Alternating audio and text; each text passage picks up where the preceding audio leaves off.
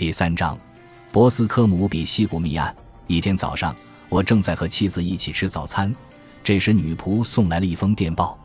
电报是夏洛克·福尔摩斯发来的，它的内容是这样的：能否抽暇几日，请获英国西部为博斯科姆比西谷惨案时来电。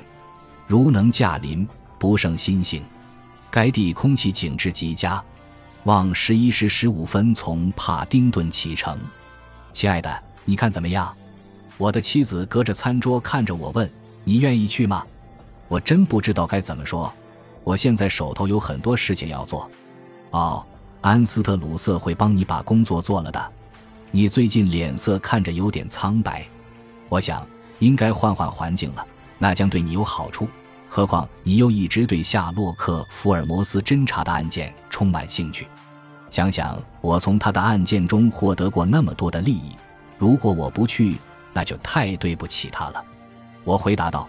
但是，如果我要去的话，就得立即收拾行李，因为现在离出发只有半个小时的时间了。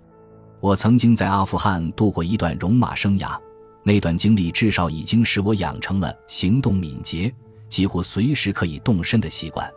我随身携带的生活必需品很简单，所以半小时内我就带着我的旅行皮包上了出租马车。快马加鞭地驶向帕丁顿车站，夏洛克·福尔摩斯在站台上踱来踱去。他披着一件长长的灰色旅行斗篷，戴着一顶紧紧箍着头的帽子。这种打扮使他那细长干瘦的身躯就显得更加突出了。花生，你能来真是太好了，他说道。有你这个完全能够靠得住的人和我在一起，情况就会大大不同了。地方上的协助往往不是毫无价值，就是带有偏见。你去占着角落里的那两个座位，我买票去。车厢里只有我们两个乘客，除了福尔摩斯随身带来的一大卷乱七八糟的报纸外，他在这些报纸里东翻西找，然后阅读，有时记点笔记，有时沉默深思，直到我们已经过了雷丁为止。然后他忽然把所有报纸卷成一大捆，扔到行李架上。关于这个案子的一些情况，你有所了解吗？他问道。哦，一无所知。我有好几天没有看报纸了。伦敦出版的报纸的报道都不很详细。我一直在浏览最近的报纸，希望能掌握一些具体的情况。据我推测，这件案子好像是那种极难侦破的简单案件之一。这话听起来似乎有点自相矛盾。但这是一个值得仔细思量的真理，一些很怪异的现象却往往可以为你提供线索。可是，一个越是毫无特征、看似平常的罪行，就越是难以证明他的当事人是谁。然而，他们已经认定这是一起儿子谋杀父亲的严重案件。这么说，那是个谋杀案了。嗯，他们是这样猜想的。但是。在我有机会亲自侦查这个案件之前，我绝不会想当然的肯定是这样。我现在就把到目前为止我所能了解到的情况简要的给你说一下。博斯科姆比西谷位于赫里福德郡，是距离罗斯不很远的一个乡间地区。约翰特纳先生是那个地区的最大的农场主，他早年在澳大利亚发了财，若干年前又返回故乡。他把他所拥有的农场之一。哈瑟利农场租给了也曾经在澳大利亚待过的查尔斯·麦卡锡先生，他们两人是在那个殖民地彼此熟识的，因此当他们定居的时候，互相尽可能亲近的结为邻里是很自然的。显然，特纳比较富有，所以麦卡锡成了他的佃户。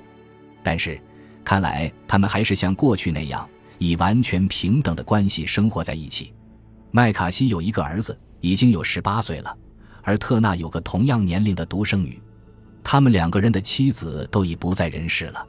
他们好像一直在避免和邻近的英国人家有任何社交往来，过着隐居的生活。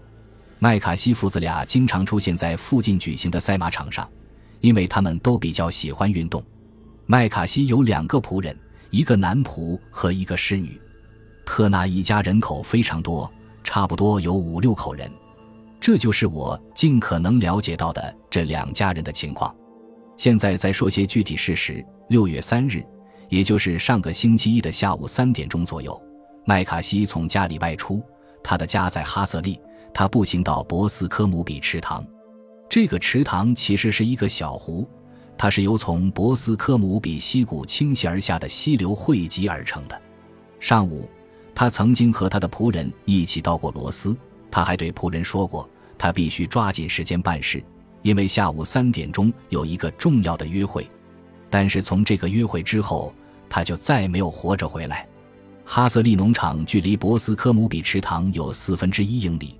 有两个人曾经目睹他经过这个地段，其中一个是个老妇人，报纸并没有提到他的名字；另一个是特纳先生雇佣的猎场看守人威廉克劳德。这两个证人都宣誓作证说，麦卡锡先生当时是单独一个人路过的。那个猎场看守人还说，在他看见麦卡锡先生走过去几分钟后，麦卡锡先生的儿子詹姆斯·麦卡锡先生也在同一条路上走过去。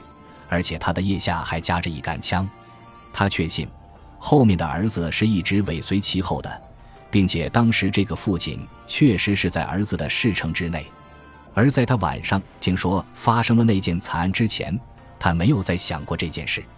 在猎场看守人威廉克劳德目睹麦卡锡父子走过，直至看不见了之后，还有别人见到了他们。博斯科姆比池塘附近都是茂密的树林。池塘的四周则长满了杂草和芦苇。佩辛斯·莫兰，一个十四岁的女孩子，她是博斯科姆比西谷庄园看门人的女儿。她当时正在那附近的一个树林里采摘鲜花。她说，他在那里的时候，看见麦卡锡先生和他的儿子在树林边靠近池塘的地方。当时他们好像正在激烈争吵。他听见老麦卡锡先生在大骂他的儿子。他还看见他儿子举起了他的手，好像要打他的父亲的样子。他被他们盛怒的样子和粗鲁的行为吓得迅速地跑走了。回家后，便对他母亲说：“他恐怕麦卡锡父子马上要扭打起来，因为他离开树林时，他们两人正在博斯科姆比池塘附近吵架。”他的话音刚落，小麦卡西便跑进房来说：“他发现他父亲已经死在了树林里，他是来向看门人求助的。”他当时的情绪十分激动，他的枪和帽子都没有戴，在他的右手和衣袖上都可以看到钢粘上的血迹。他们跟着他到了那里，发现尸体躺在池塘旁边的草地上，死者头部凹了进去，像是被人用某种又重又钝的硬器猛击造成的。从伤痕看，很可能是他儿子甩枪托打的。那杆枪被扔在草地上，离尸体只有几步远。在这样的情况下，那个年轻人当即被逮捕。星期二以犯有蓄意谋杀罪被控告上法庭，星期三将被提交到罗斯地方法院审判。罗斯地方法院现在已经把这个案件提交巡回审判法庭去审理。这些就是由验尸官和伪警罪法庭对这个案子处理的主要事实经过。我简直难以想象会有比这更恶毒的案件了。我说道。如果可以用现场作为证据来证明罪行的话，那么现在这个案子就是这样一种情形。福尔摩斯若有所思地回答说：“拿现场做证据是很靠不住的，他好像可以直截了当地证实某一种情况，但是如果你稍微改变一下观点，那你就可能会发现他好像同样可以明确无误地证实另一种情况，而这另外一种情况是与原观点截然不同的。”但是必须承认，现在的证据对这个年轻人十分不利，他可能确实就是杀人犯。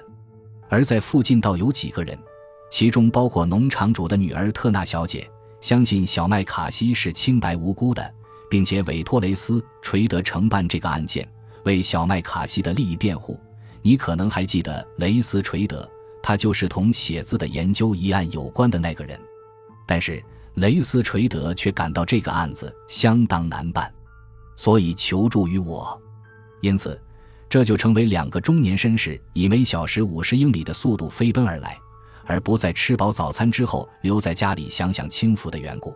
我说：“我看这些事实太明显了，恐怕你从处理这个案子中得不到多大的好处。”他笑着回答说：“没有什么比明显的事实更容易让你上当的了。”况且，或许我们可以碰巧找到其他一些在雷斯垂德看来并不明显的明显事实。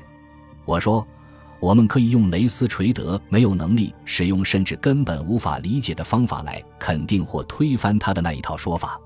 你对我是很了解的，我这样说你不会认为我在自诩吧？随便举个例子，我能十分自信地认为你卧室的窗户是在右边的，而我怀疑雷斯垂德先生对这样一个不言自明的事实是不是注意到了？感谢您的收听，喜欢别忘了订阅加关注。主页有更多精彩内容。